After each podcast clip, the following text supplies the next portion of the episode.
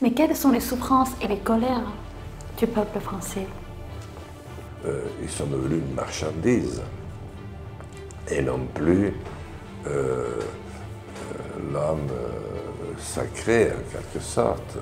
Ça a été sombrement planifié. C'est pour écœurer l'homme dans son ensemble, qu'il ait honte de lui, de ce qu'il est devenu, son propre esclave l'esclave de tous ceux qui ont voulu cela, qu'il n'y ait plus le moindre rayon d'espoir dans son regard. Nous devons gagner, sinon l'humanité sera mise à feu et à sang.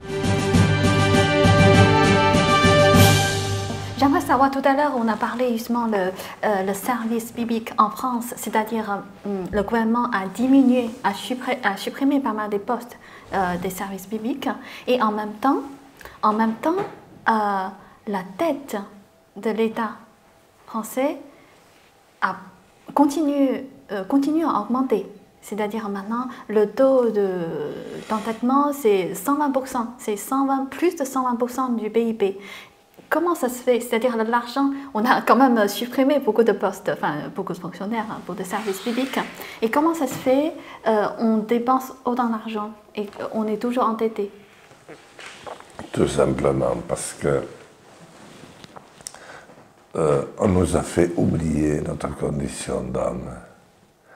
Euh, un homme a besoin de manger, de dormir, de faire l'amour. Mais après, il faut qu'il ait un élément qui le dépasse et qui le rende grand dans sa tête vis-à-vis des autres, c'est le travail. Or, on a détruit l'idée même du travail avec les 35 heures. Euh, le travail est devenu un mal nécessaire qu'il faut faire par obligation pour pouvoir mieux pro- pro- pro- profiter des RTT, des congés payés. À partir de ce moment-là, en France comme partout ailleurs, on avait détruit l'esprit même de l'homme, parce que l'homme a toujours travaillé. C'est ce qui lui a permis de s'affranchir des fauves et de la nature qui n'est pas toujours gentille, et de se protéger, et de créer euh, toute une série, euh, un faisceau, un éventail de métiers exceptionnels et différents. Mais on a progressivement coupé tout ça. Et on a coupé l'envie de travailler euh, comme un mal dont il faut se défaire. Donc déjà là, on a coupé la dynamique du pays. Et c'est comme c'est partout pareil, un peu partout dans le monde, sauf quelques rares pays. Et en même temps, eh, les dépenses ont augmenté. Surtout qu'on a fermé tous les établissements de proximité, comme je vous l'ai dit, pour euh, euh, la santé. Mais on a fait la même chose pour les écoles, pour les collèges, pour les enseignants. Donc forcément, ça devient beaucoup plus cher. Comment Dans votre euh, euh, commune, les écoles Non. euh, sont. 30 ans de lutte pour la maintenir. On s'est associé avec un autre village à côté et on a réussi à la garder. Mais 30 ans de lutte, alors qu'on en a fermé des dizaines, des centaines de milliers. Euh, ensuite, il y avait la commune, qui était une commune euh, qui est. C'est pour moi euh, la cellule de base de l'organisation démocratique de notre pays. C'est-à-dire, dans tous les petits villages, on élisait au suffrage universel un conseil municipal qui s'occupait de tout en relation avec l'État et les services de l'État. Mais il traduisait une volonté locale et il y avait un petit peu d'argent pour le faire. Maintenant, on a regroupé et fait l'immense communauté de communes. C'est le directeur qui commande en relation avec le préfet. C'est plus le président élu, c'est plus le maire. Ou alors c'est un maire complètement gadgetisé, qui ne sert strictement à rien. Un ancien sénateur, un ancien député, qui, voilà, pour prolonger un peu euh, continuer à, se dégourdir un peu, euh, continuer à aller à la pêche, discuter, garder une bonne santé. Mais c'est plus un idéal. Parce que chez nous, la commune, c'est le lieu qui vous a vu naître. Et on y est toujours très attaché.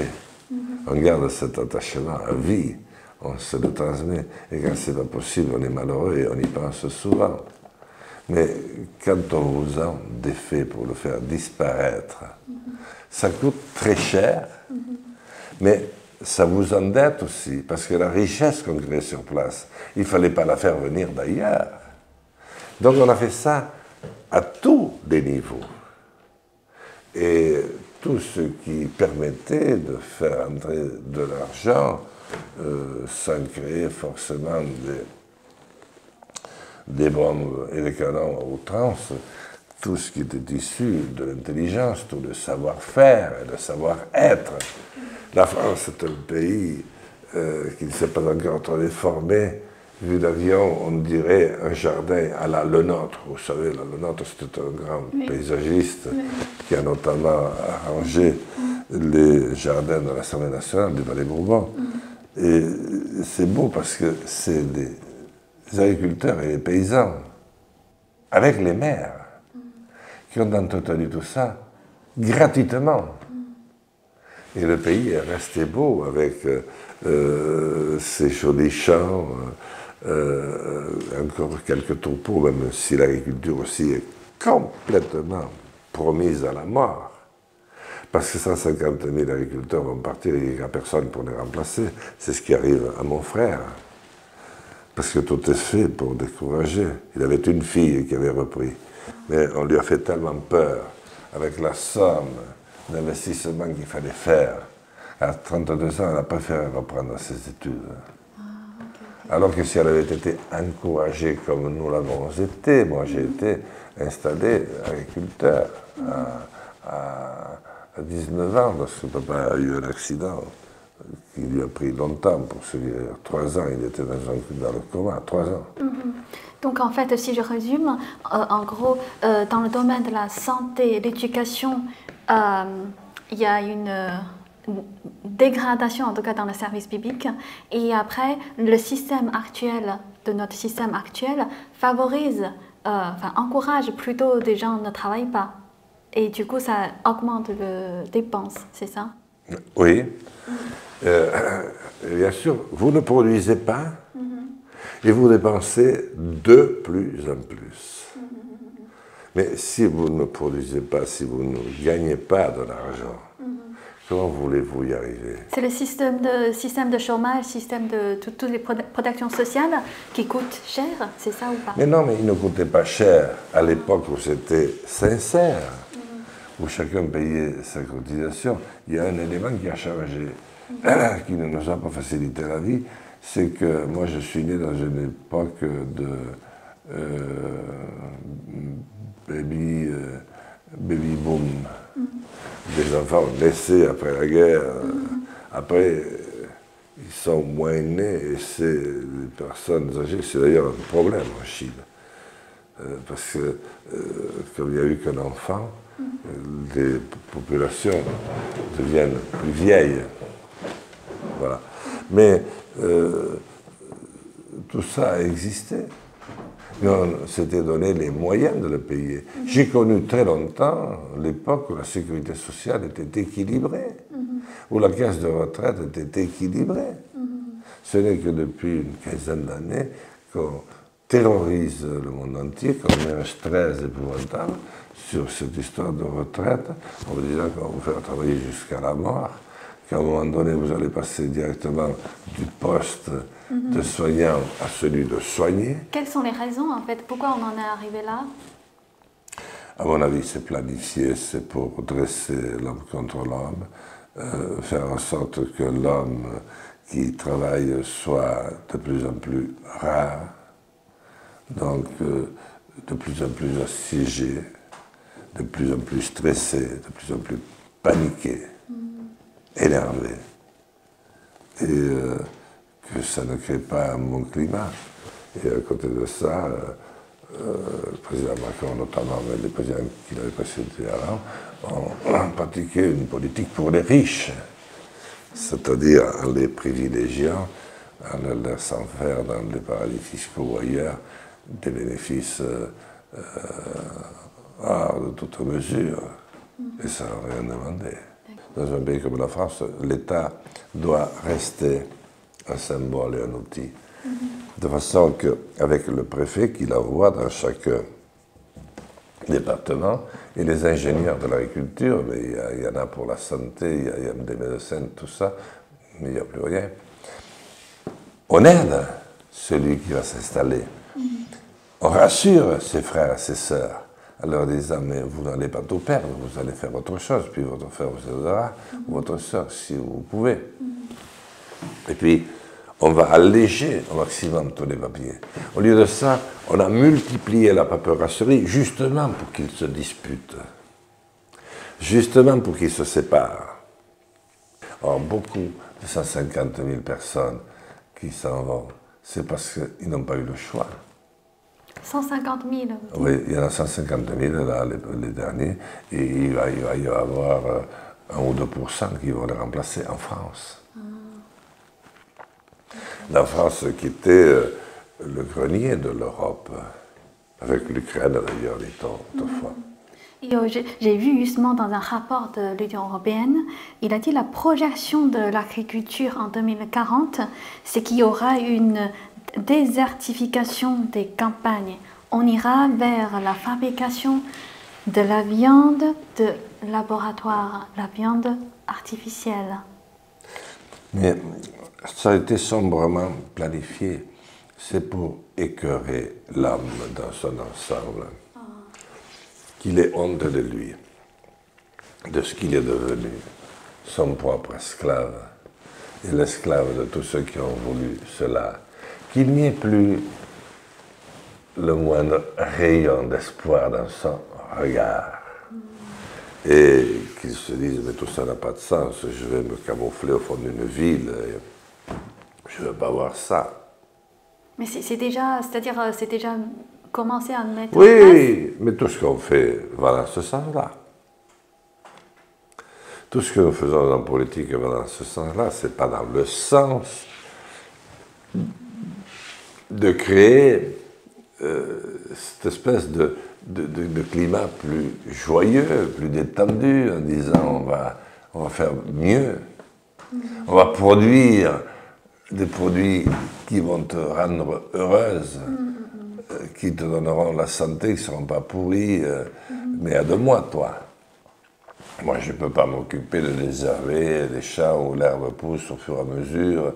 Je ne peux pas. Il y a tout tout un tas d'insectes qui me tombent dessus, je ne peux pas m'en occuper, je ne peux pas les chasser, je ne peux pas, etc. Mais est-ce que vous, vous, allez faire quelque chose? Vous comptez faire quelque chose pour ça? Je l'ai marqué là-dedans. Ah, d'accord. Vous le lirez, c'est exactement le contraire de ce qui est prévu. Mhm. C'est d'abord une solide formation pour l'agriculteur, mais à condition qu'il reste près de la ferme. Mhm et de sa famille pour ne pas perdre le lien. Et qu'ensuite, il puisse avoir tout au long de sa jeunesse la capacité à sortir pour ne pas se sentir prisonnier, mais à rencontrer des jeunes gens et des jeunes filles. Moi, j'ai installé euh, euh, 30 euh, agriculteurs dans ma commune il y a 40 ans de ça quand je suis devenu maire. Aujourd'hui, il va en rester un seul. C'est une jeune fille. Tous sont partis. Euh, eux ne sont pas partis, ils ont fait leur métier, mais les enfants n'ont pas repris l'exploitation. Ah, d'accord. C'est un cancer terrible. Mais c'est le cancer pour les entreprises, c'est le cancer pour les artisans, les petits commerçants. On a construit de grands centres euh, de, distribution de tout, de bouffe, de, euh, matériel, euh, et ce qui fait qu'on a fait crever tous les euh, commerces de proximité. Donc vous pensez vraiment l'agriculture traditionnelle, élevage traditionnel, tout ça peut-être pourra disparaître? Ah oui, Mais si je ne suis pas président, ou si quelqu'un d'autre ne prend pas mon projet avec euh, le regard euh, clair, une forme d'assurance pour convaincre. On ne peut pas convaincre si on est soi-même torturé par le doute et par la peur. Donc, vous serez présenté à la présidentielle 2027 Oui, oui. Si je suis en bonne santé, ah, maintenant que le cœur va bien, j'ai été le vérifier encore hier soir, je vais chaque fois. Ah. Et je le ferai, oui. Ok, parce que vous avez quand même eu un million de votes. C'est-à-dire, euh, euh je, vais, commencer la phrase correctement. C'est-à-dire, euh, vous êtes candidat euh, à la présidentielle 2022. Donc, pour le premier tour, vous avez eu plus d'un million de vote. C'est déjà bravo parce qu'un million de Français qui vous, qui vous soutient, qui aimeraient que vous soyez leur euh, président. Oui, si je suis en bonne santé, à plus forte raison, si je suis en vie. Et si je n'ai pas perdu non plus, euh, euh, comment je dirais, ma lucidité. parce que, parce que vieux lion, il ne quitte pas la jungle comme ça. Il a une responsabilité. Puis, euh, si le ciel a voulu que je vive si longtemps en bonne santé, euh, euh, en pleine bourre, que je gagne 25 élections sur 27, il n'y a que les deux présidentielles que j'ai perdues parce que je ne pouvais pas les gagner. Tout était fait contre moi. La Covid, le vaccin, la guerre, c'est-à-dire, pour les hommes politiques, normalement, la responsabilité est très grande. Vous avez senti cet engagement? Oui, mais je le dis, euh, d'ailleurs, je pense que je ne suis pas totalement étranger, même si je me vante un peu, mais après tout, après tous les coups que j'ai pris, si je ne m'étais pas un peu musclé, comme on dit en France, les chevilles, euh, je ne tiendrais pas debout. Je pense que j'y ai un peu contribué par mon action. Je n'ai jamais accepté tout au long de ma vie publique euh, l'injustice. Je ne la supporte pas. L'injustice est le fait du prince. Quand on vous met la tête sur le bio en disant ce sera comme ça. Et c'est pour ça que chaque fois qu'il y a eu un élément que je ne pouvais pas voter ni supporter, eh bien, je me suis levé. Le problème, c'est que j'étais pas nombreux. Mais si quelques amis avaient bien voulu me suivre, on aurait déjà beaucoup avancé. Mais c'est pas trop tard. C'est pour ça que je vais continuer à le faire, parce que d'autres se lèveront. Et vous avez raison pour les jeunes. Les jeunes, euh, tout le monde s'en foutait des jeunes. Mais les jeunes sont beaucoup plus éveillés qu'on ne croit. Et en même temps, ils sont plus pragmatiques que nous à leur âge. On était très engagés politiquement, on était de droite, on était de gauche, euh, on n'arrêtait pas de discuter dans les écoles, dans les campus, etc. Mais ils savent ce qu'ils veulent. Et pour eux, d'ailleurs, la politique telle que nous la faisons est une affaire de vieux. Les miens me le disent, mais c'est une affaire de vieillard, cette histoire, dormir debout. Donc maintenant, il y, aura plus en plus de gens qui vont euh, qui va s'intéresser à la politique. C'est la seule manière de sauver l'humanité. Je l'espère de toutes mes forces. Et je le dis à tous ceux qui nous regardent. N'ayez pas peur. Engagez-vous. Vous n'en mourrez pas. Vous vous sentirez mieux. Vous allez chasser toute l'angoisse de votre corps. Et vous allez transmettre de la joie et de l'optimisme à d'autres. Allez-y. Et vous avez fait une marche de plus de presque 6 000 km. J'aurais pu aller à Pékin tout droit si, j'étais parti dans la bonne 6 000 km. Et alors, vous avez pu rencontrer beaucoup, beaucoup de Français vous avez Oui, j'ai euh, beaucoup rencontré. Tout ce que j'ai vu, tout ce... à la fin, tout le monde voulait me voir, mais même depuis le début. Parce que j'étais pour eux le député. Ah, euh, tel qu'on le dit en France. Euh, euh, la, définition du, député en France a été donnée par euh, l'Assemblée constituante qui a précédé l'Assemblée nationale, constituante. Elle a dit le député est le représentant du peuple. Il est élu au suffrage universel par le peuple souverain dans sa diversité. Il est le représentant du peuple, il incarne une parcelle de la nation. Voyez, en quelques mots, ce qu'on peut dire. Si on continue ça dans cet esprit, oui, les députés, les hommes politiques, les maires dont je parlais tout à l'heure, dont on a enlevé tous les pouvoirs, pourront faire beaucoup. Et c'est le sens de mon combat. C'est pour former que j'ai créé Résistant, pour faire prendre conscience. Et les jeunes me suivent beaucoup en France. Mais quelles sont les souffrances et les colères du peuple français? Mais elles sont celles que je n'ai cessé de dire pendant toute notre émission.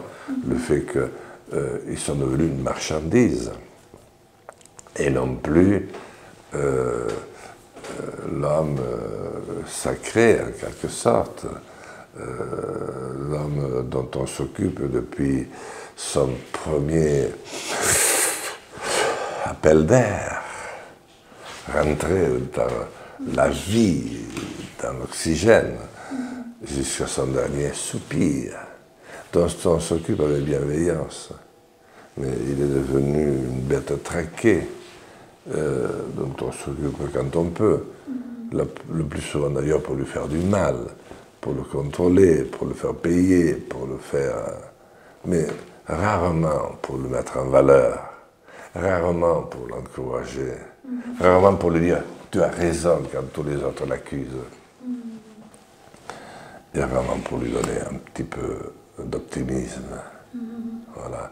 Et pourtant, la France a euh, su constituer euh, euh, de très grandes fondations euh, de très grandes institutions qui nous ont grandi, qui ont fait grandir la situation. Je pense par exemple à une d'entre elles euh, avec qui j'ai entretenu 30 euh, ans de très bonnes relations, qui m'invitaient à leur, à leur conférence de partout. Ils étaient, ils s'étaient chargés de venir au secours des, euh, des enfants qui n'avaient plus ni papa ni maman, des orphelins, et qui étaient euh, abandonnés. Et ils ont fait un travail euh, considérable pour les orphelins. D'ailleurs, c'est des orphelins apprentis d'Auteuil. Ici à Auteuil, vous voyez, c'est pas très loin. Et ils ont créé beaucoup de centres ils ont créé beaucoup de collèges, ils ont créé des lycées, ils ont créé des lieux de formation plus spécialisés pour créer des métiers, pour qu'on ait des spécialistes de métiers rares, des bûcherons, des charpentiers, des menuisiers, des, hommes et des femmes ordinaires, mais qui ont une très grande importance. Malheureusement, euh, euh, en 2000, euh, dans les années 2010, ils ont été. Euh, donc, ils vivaient par les dons. Et les Français étaient généreux à leur égard. Euh, la fondation d'utilité publique des apprentis d'Auteuil. Mais là, ils ont trouvé qu'ils ne gagnaient pas assez, donc ils se sont laissés racheter par un fonds de pension américain vous savez que le propre des fonds de pension américains, c'est de générer, avec le capital qu'on prête, le plus de retour possible, au moins 14 ou 15% mais qui sait qui peut faire ça? Et ils ont nommé un directeur, un délégué général qui était issu de ce fonds de pension. Voilà. Et puis, pour faire bonne mesure, ils ont nommé comme président quelqu'un que j'aime beaucoup, que j'ai connu, Jean-Marc Sauvé, qui est l'ancien euh, euh, directeur, euh, non, l'ancien président du Conseil d'État, mais co-président, parce qu'il ne peut pas être président, c'est en même temps le président de la République qu'il est. Donc c'est une co-présidence sur le Conseil d'État, l'une des plus grandes institutions en France. eh bien, cet homme admirable, qui a très bien fait son boulot, ils l'ont pris comme otage pour qu'il vienne garantir de bons et loyaux services pour entretenir l'image de marque. Mais eux, ils ont fermé à 30 km de chez moi un collège où il y avait 45 jeunes gens qui apprenaient, qui étaient là depuis, et à chaque sans arrêt, ils étaient formés, il y avait le collège, et puis il y avait une ferme de 8 hectares autour, depuis des années. Et ça fonctionnait, et on a formé des jeunes de toute la France, même d'ailleurs, c'était l'esprit. Mais un jour, ils ont décidé que ça ne gagnait pas assez d'argent. M. Sauvé n'était pas encore arrivé d'ailleurs. Et ils ont décidé de, de, le déplacer, de tout fermer, et de le déplacer à Pau, la ville à 30 km alors qu'ils étaient desservis par autoroute, ils étaient desservis par le train, uniquement le fait du prince. Je me suis battu de toutes mes forces. Alors j'ai dit à tous qui nous écoutaient, ne vous laissez pas avoir. Pas un euro, pas un centime d'euro pour les apprentis d'Auteuil. Ça a été des bienfaiteurs de l'humanité. Ce sont devenus des voyous. Des voyous. Et je prends ma responsabilité pour aller devant les tribunaux. Donc il ne faut pas faire ça.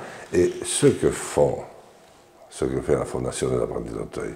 Malheureusement, de plus en plus d'organisations caritatives au service des hommes, pour des hommes, sans compter, à condition de payer leurs propres ouvriers, leurs propres employés, ce qui est normal, sont toutes prises par le même mal.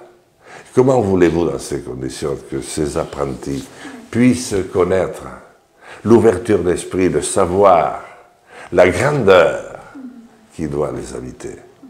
Donc nous devons garder des modèles. Oui.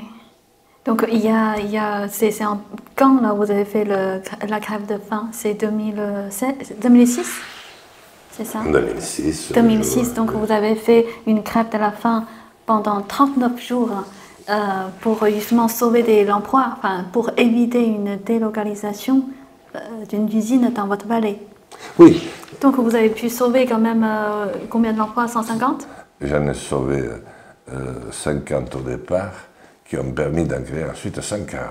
C'était une des entreprises que j'ai été chercher en empruntant l'argent Ah, auprès d'un copain. Oui, parce que l'ancien PDG de d'Alcam m'a dit peut-être que lui, ça pourrait l'intéresser, parce que, euh, parce que moi, je lui avais dit, mais pour faire un produit comme ça, il vaut mieux être dans un centre qui est beau pour la publicité, qui ne crée pas de... de- de- euh, enfin, qu'on ait envie d'avoir une jolie voiture, mais avec de la jolie peinture et qui vient de quelque chose de joli. Et puis, il y avait un, un bout de vallée dans lequel personne ne vivait. Donc, j'ai été les convaincre. Mais vous avez, pour sauver justement cette usine, vous avez fait 39 jours de grève de la faim, vous avez perdu 31 kilos, Tas de deux. 32 kilos. Est-ce que vous avez failli de mourir? Oui. Mais je savais que je pouvais mourir. Ah, Et quand je l'ai annoncé à ma femme, je lui ai dit, euh,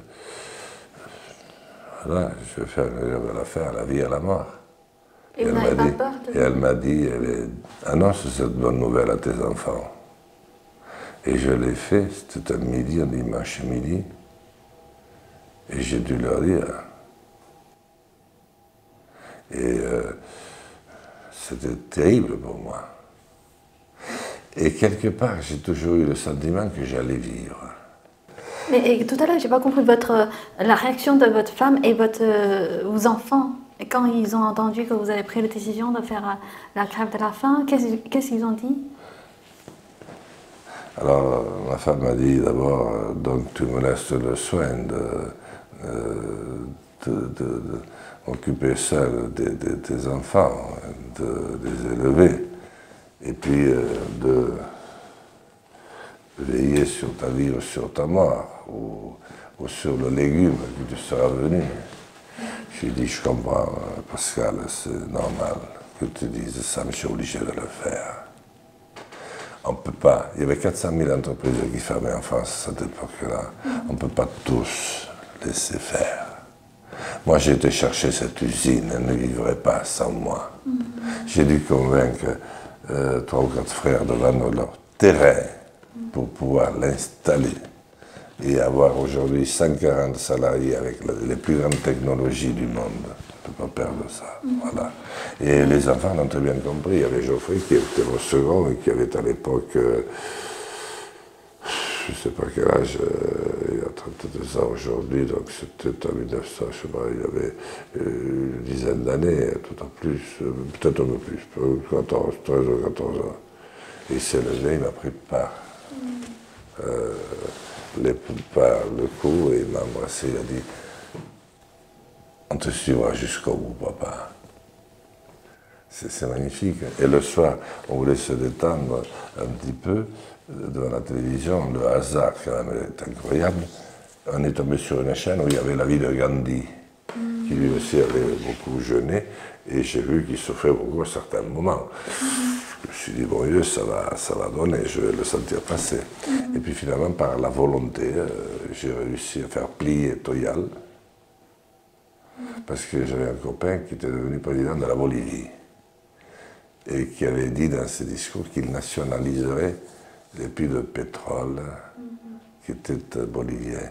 Et je n'y arrivais pas parce que les Américains ne le permettaient pas et puis il n'avaient pas la majorité suffisante, etc. Là, je lui ai dit, écoute, si tu veux te faire du bien et tenir ton engagement, c'était Evo, Morales, eh bien, c'est le moment de nationaliser. Et en même temps, tu, vas me sauver à moi aussi. Et c'est ce qui a été fait. Puis, euh, parce que c'était une guerre de la fête. En même temps, je menais moi-même la bataille pour me sauver. Voilà. Bon, écoutez, c'est gagné, l'entreprise est toujours là, elle n'y restera peut-être pas toute la vie, mais en attendant, il y a quand même plus de 15 ans qu'elle aurait dû disparaître et elle n'a pas disparu. Hmm, c'est super. Mais j'aimerais savoir, hein, vous n'avez pas peur de mourir? Mais si j'avais pas peur de mourir, je ne serais pas un être euh, normal. C'est venu après trois ans de nuit blanche parce que je connaissais très bien le dossier. Vous pensez bien qu'ils avaient fait de très gros investissements. C'est moi qui avais tout suivi. J'étais très, patron, très copain avec le nouveau patron qu'ils avaient nommé. Euh, j'étais très proche. Et, je trouvais que le fait de la fermer était d'une telle injustice, d'une telle indignité, d'une telle inhumanité, qu'elle ne s'imposait pas. Et euh, Toyal, l'a récupéré parce que comme il n'avait fait aucune reconversion, euh, pour faire croire qu'ils en faisaient une, ils avaient décidé de rassembler les 50 entreprises les plus prospères dans un rayon de 100 km, et malheureusement, il y avait Total. Il y avait Alcan, je veux dire. Et d'ailleurs, le PDG Thierry Desmarais, qui était le PDG le plus préféré des Français, le PDG de Total à l'époque, Thierry Desmarais, était venu à Pau. Et je l'avais rencontré dans une, à la préfecture, dans une réception. Et j'avais été le voir. Je lui avais dit, monsieur le PDG, euh, moi je ne veux pas vous parler longtemps. Ce que vous faites n'est pas joli, joli à travers le monde. Votre attitude est même profondément méprisable au nom de la France. Mais après tout, moi je n'ai pas la capacité de rectifier, de corriger tout le mal que vous faites. Mais il paraît que vous voulez prendre l'usine qui est dans ma vallée. Alors je vous dis, monsieur le PDG, si vous y touchez, vous le pleurerez en larmes de sang. Ça, c'était ce que me disait ma grand-mère quand je ne savais pas me défendre contre mes petits copains euh, à l'école qui me faisaient souvent pleurer. Elle disait, elle disait pas tout à fait, elle disait pas tout à fait comme ça, elle disait, dis à ceux qui te font pleurer, lorsque mes larmes tariront enfin, les tiennes commenceront à couler et ce seront des larmes de sang. Vous c'était beau et en même temps, ça donnait tout le poids. Mais j'ai jamais eu peur de mourir, parce que si on a peur, on ne peut pas faire. Le plus difficile après, c'était de rassurer ma femme, parce qu'il y avait trois semaines qu'elle ne pouvait plus monter les enfants parce que j'étais devenu tellement maigre. Parce que les, trois premières semaines, vous ne perdez pas beaucoup, mais c'est après, lorsque euh, il n'y a que de l'eau, donc euh, les muscles sont attaqués, et alors là, vous perdez, mais j'étais devenu mais comme un cadavre. D'accord. Et vous n'avez pas peur? Est-ce que c'est parce que vous êtes croyant? Aussi. Oui, euh, je suis croyant, mais par rapport à ça, je ne sais pas tout encore. Donc, euh, je suis heureux d'aller à la messe. Il y en a de moins en moins, parce qu'il y a de moins en moins de curés, de toute façon, il y a de moins en moins de foi. J'ai jamais été un pilier d'église. Mais au fond de moi-même, j'ai le sentiment que l'univers, quand je regarde une nuit, belle nuit étoilée de mois d'août, je me dis quand même que tout ça n'a pas pu se créer tout seul. Qu'il a dû y avoir quelque chose, qu'il y a quelque chose qui nous dépasse, qui nous mène du spirituel. Euh, voilà. Mais pas au point. Je me disais que, sans croire, je me disais que j'étais protégé. Et c'est ce que me disait maman aussi, ma mère, qui a beaucoup compté dans ma vie. Nous n'avions que 17 ans de différence d'âge. Elle avait 17 ans quand elle m'a mis au monde. Et euh, mais tu es gardé, tu n'arriveras à rien. C'est dur pour une maman. Mais elle a douté à la fin, elle a cru que j'allais mourir, elle a pleuré. Et moi, je n'ai pas pleuré, j'ai eu de la chance. Parce que si j'avais pleuré, je serais mort.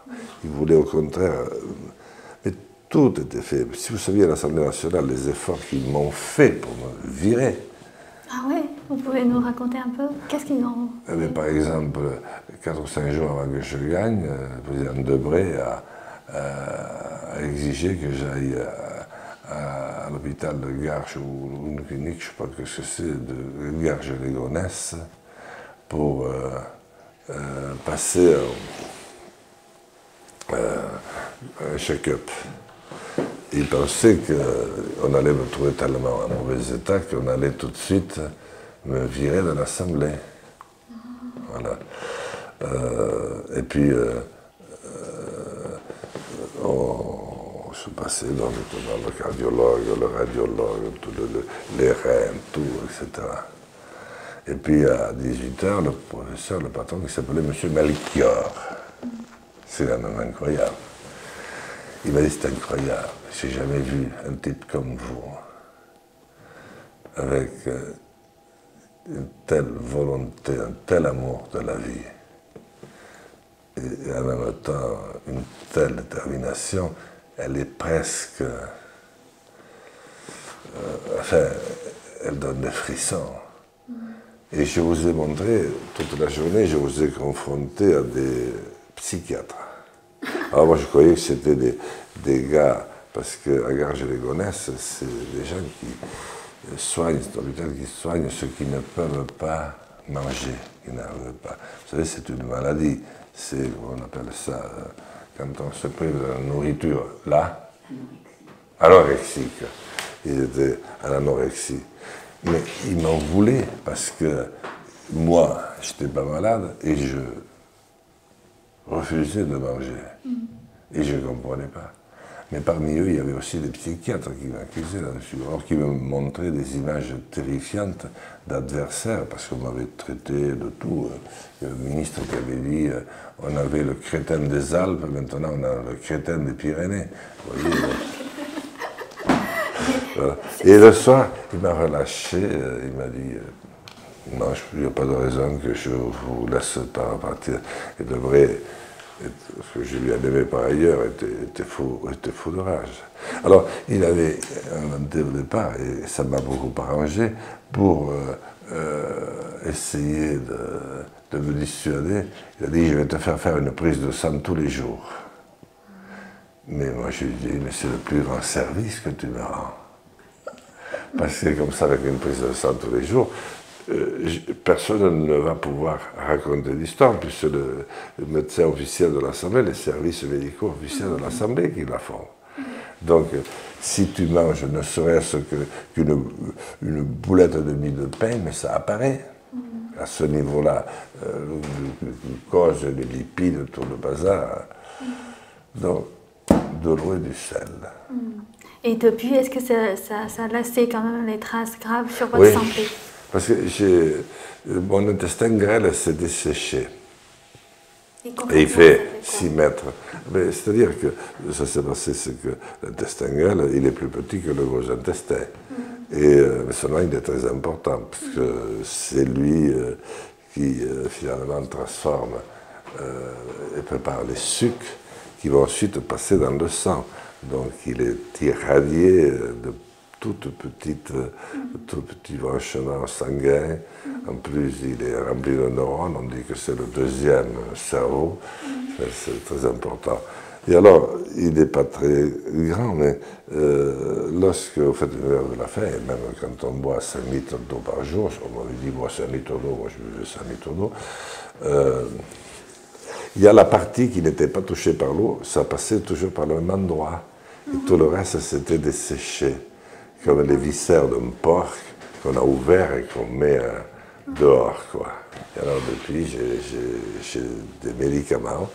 Euh, que lorsque je vais manger, je suis obligé de prendre des médicaments contre caractère laxatif, qui fait glisser pour que ça n'accroche pas les parties abîmées.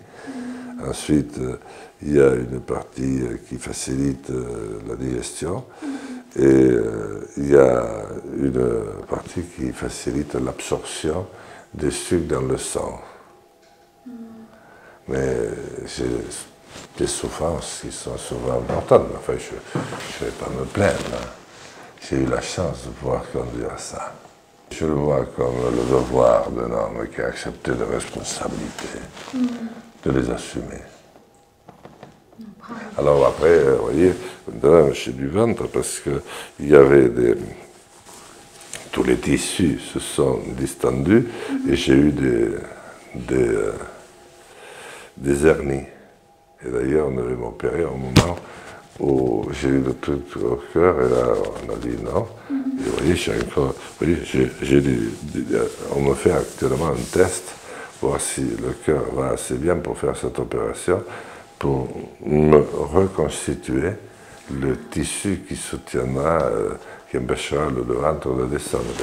Ça ne me plaît pas le bord du ventre, j'étais toujours, euh, vous savez, comme un crayon. Mais vraiment, bravo pour tout ce que vous avez fait pour les autres. En tout cas, ça c'est tellement rare en, en, ce moment, dans ce monde actuel. Et j'avais chanté pour empêcher Sarkozy de parler. Bah, et parce ah, qu'il fermait les services publics, notamment une gendarmerie. Et il a très mal pris, il avait raison. J'ai créé les seules deux ou trois minutes de silence absolu qu'il y a eu à l'Assemblée. C'est la sidération. Tout le monde a été sidéré par ce que j'ai fait. Et j'ai eu droit à un contrôle fiscal après, où on a mis à jour tous les. Euh, ça a été très difficile. Puis après, je me suis réconcilié avec euh, Nicolas Sarkozy. On a été, après, ça a été bien. La parole est à M. Sarkozy. Monsieur le Président, Mesdames et Messieurs les députés, le Premier ministre vient. Monsieur, s'il vous plaît, s'il vous plaît, vous pouvez vous asseoir et ne pas chanter dans cet hémicycle. Asseyez-vous, asseyez-vous. Monsieur, comment il s'appelle Monsieur Lucier, vous pouvez vous asseoir, s'il vous plaît il a même voulu faire, me faire ministre. Ah. Et Jacques Chirac aussi avait voulu me faire ministre. Et pourquoi vous ne le voulez pas? Parce que je savais bien que le temps allait changer et que les ministres ne servaient à rien. Ah oui. Parce qu'ils n'avaient pas une thune. Il n'y a pas une thune dans l'espace public. Comme disent les jeunes, il n'y a pas de l'argent dans l'espace public. Or, nous gérons l'espace public, puisque tout l'argent regorge dans à l'intérieur de, cette immense toile d'araignée qui, a pris le dessus sur l'argent, sur les biens, sur l'or dont on dispose. Donc il n'y a, rien à côté. Et c'est ça qu'il faut arriver à surmonter. C'est de cela qu'il faut convaincre nos compatriotes partout nous pouvons gagner. Nous devons gagner. Sinon, l'humanité sera mis à feuille à sang. Combien y aura-t-il de survivants? Il prévoit d'en garder euh, un tiers, 30% de quel droit, je ne sais pas. Parce qu'ils disent qu'on augmente trop vite, et que, etc. Vous voyez la grandeur de ces petits âmes. Euh, comme c'est une tradition chez vous de chanter, j'aimerais que vous, puissiez chanter, parce que vous avez déjà aussi chanté le chant des partisans. Alors, je ne le chanterai euh, en entier, avec toutes les paroles, que le jour où je l'aurai fait suffisamment partager pour qu'il devienne un chant de masse, mm. non pas dans un esprit guerrier. Mais dans un esprit de résistance absolue. Euh, comment euh, peut-on euh, étudier depuis l'Antiquité les actes de résistance par la non-violence et multiplier les actes de désobéissance sans être soi-même un provocateur, de façon à donner confiance. Et que l'homme d'aujourd'hui euh, prenne conscience qu'il est à nouveau en très grand danger. Mais que rien n'est fini. Que si on accepte de livrer le combat que les hommes de bon sens, de paix, d'amour doivent livrer de temps à autre, nous pouvons avoir des lendemains Dieu, avec des enfants qui iront encore et dans nos campagnes, dans nos villes, et qui vivront libres et nous, nous aurons le sentiment de devoir accompli. Et nous pourrons, après bien des saloperies, fermer nos yeux peut-être avec un brin de quiétude. C'est un formidable projet. Et j'invite tous ceux qui ne savent pas comment faire à venir me faire part de leurs interrogations, à nous faire part de leurs interrogations, pour qu'ensemble nous grandissions. Parce qu'avant de faire tout ce qu'il a appris, l'homme ne savait rien faire. Il a appris. Donc s'il a appris dans tant de domaines, s'il a appris à marcher, s'il a appris à se tenir debout, s'il a appris à résister ensuite, s'il a appris à se libérer chaque fois qu'il était prisonnier, eh bien, il doit être capable de le refaire. Sauf qu'aujourd'hui, c'est la plus grande. Aujourd'hui, on est dans la monditude. On connaît totalement le monde. Donc, ce sera le combat le plus difficile, et certainement le plus difficile. Mais pensons à tout ce que nous pouvons faire si nous gagnons. Au lieu de faire des guéguerres, faisons ce qu'a voulu faire John Fitzgerald Kennedy lorsqu'il dit nous irons sur la Lune. Au fond, la Lune, je pense qu'ils s'en foutaient, mais il se dit euh, les Soviétiques vont y aller aussi et on va aller faire une course. Pendant ce temps, on ne fera pas la guerre.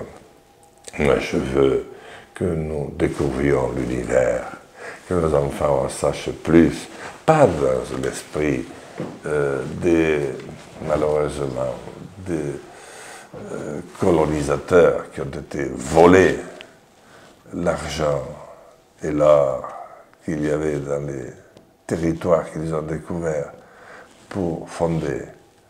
En même temps, et c'est le titre de mon livre qui est en rupture de stock, je vous ferai passer Aurore ou crépuscule, au chercher midi résistant. Euh, donc, je pense que c'est tellement beau d'imaginer ce que peut être la suite, de relancer la recherche, de trouver une énergie nouvelle et, qui ne soit pas polluante. Je crois que c'est le soleil. Qu'est-ce qu'on a cherché autour du soleil? Presque rien. Nous, en France, à Font-Rome, un magnifique, un formidable euh, euh, four qui effectivement, grâce à des vers kaléidoscopique réfléchie sur un point donné. La force du soleil et la puissance qui est dégagée est extraordinaire. Il y a la force des vagues de la mer. Et la France est le deuxième pays, deuxième façade maritime du monde. Et, tout ça doit nous permettre d'abord de reconstruire nos villes, nos campagnes. C'est un immense chantier dans le monde entier. De remanger du bon, de côtoyer du beau, euh, de, de retrouver de, de l'amour et de l'amitié. Alors ça ne dure jamais longtemps, parce que l'homme est tragique. Mais ça peut donner des périodes, de longues périodes de paix, de 60-70 ans, comme a laissé la dernière guerre, si on arrive à éviter celle-ci. Et l'homme apprendra qu'il peut résoudre ses problèmes, non pas par la guerre, mais par, euh, en faisant bloc, en se serrant les coudes, et au lieu de se tuer,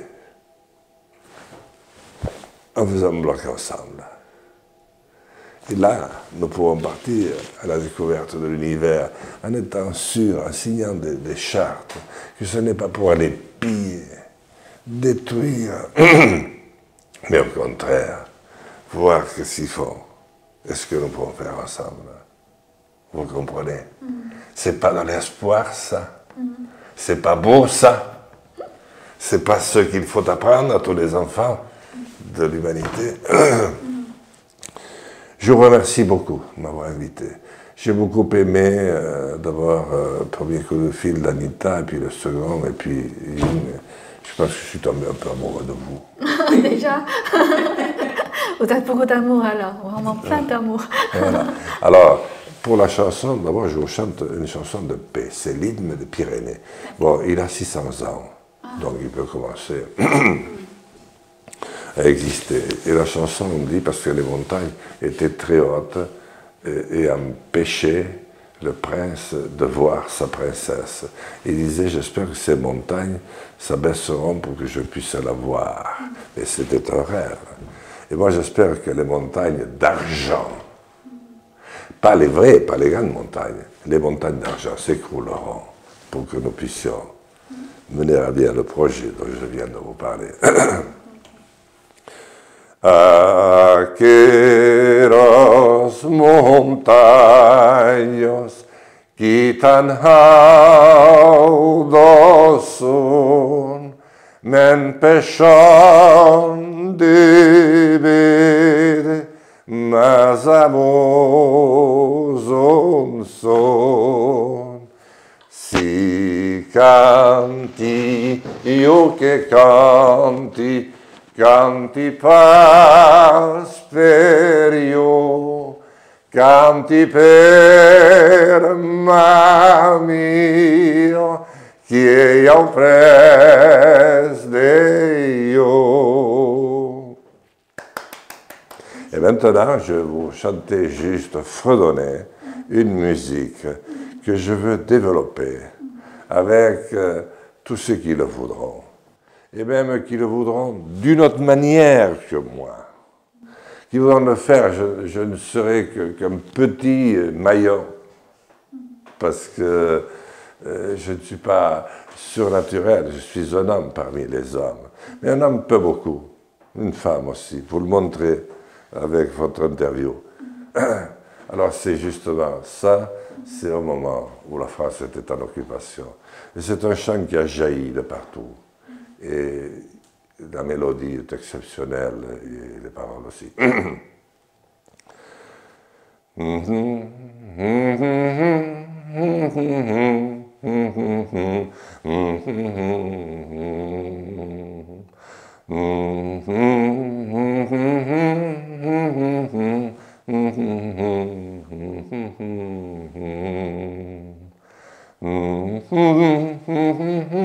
En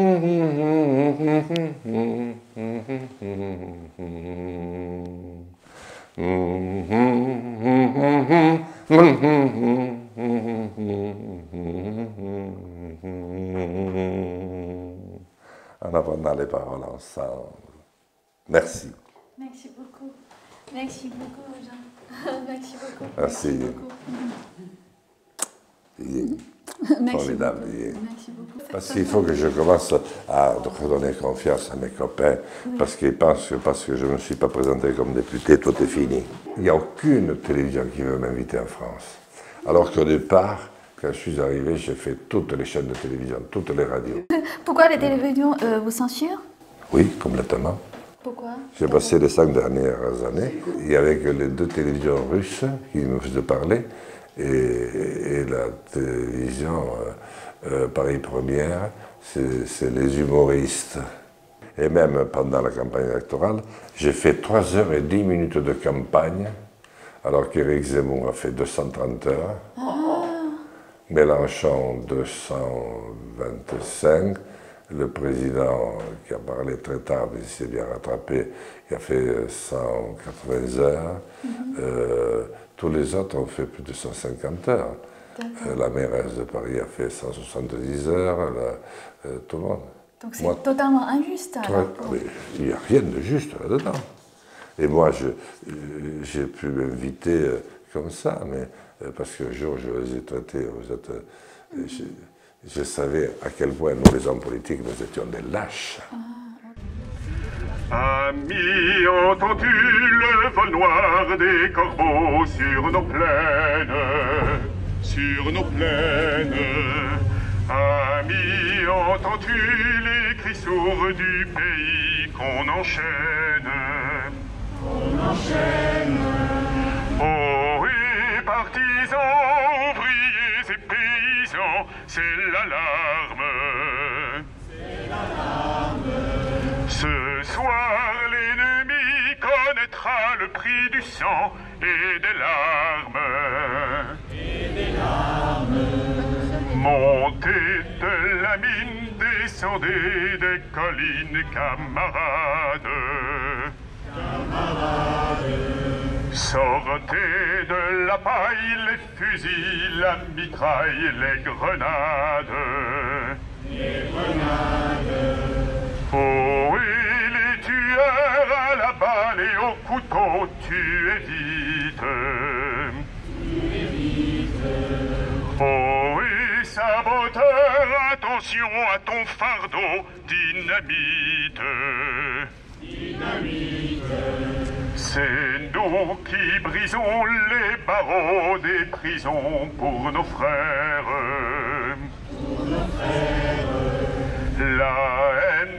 nos trous, c'est la faim qui nous pousse la misère. Il y a des pays où les gens au cru du lit font des rêves. Ici, nous vois-tu, nous on marche et nous on tue, nous on crève. Ici, chacun sait ce qu'il veut, ce qu'il fait quand il passe. Quand il passe. Ami, si tu tombes, un ami sort de l'ombre à ta place. À ta place. Demain, du sang noir séchera au grand soleil sur les routes. Chantez, compagnons, dans la nuit, la liberté. Nous écoute. Ami, entends-tu le vol noir des corbeaux sur nos plaines? Ami, entends-tu les cris sourds du pays qu'on enchaîne